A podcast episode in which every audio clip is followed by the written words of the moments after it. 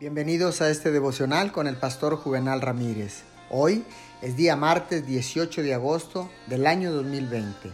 La palabra del Señor dice así en el libro de Levítico capítulo 20 versos 7 y 8. Conságrense a mí y sean santos, porque yo soy el Señor su Dios.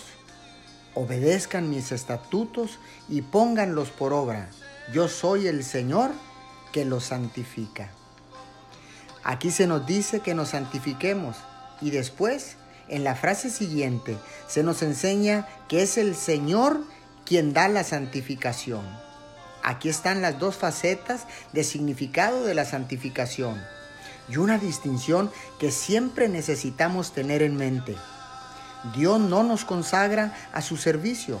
Nosotros debemos comprometernos o consagrarnos sinceramente a Él pero no nos santificamos a nosotros mismos. Eso es obra del Espíritu Santo en nosotros.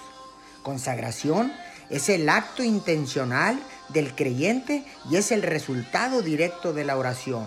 Cuando no oramos, jamás podremos entender la idea de la consagración completa. Oremos. Señor, en esta mañana, en este día, me entrego a ti y decido consagrarme solo a ti, mi Dios. Santifícame mediante la obra de tu Espíritu Santo en mí. No puedo hacer eso por mí mismo. Hazlo tú en el nombre de Jesús. Amén y amén.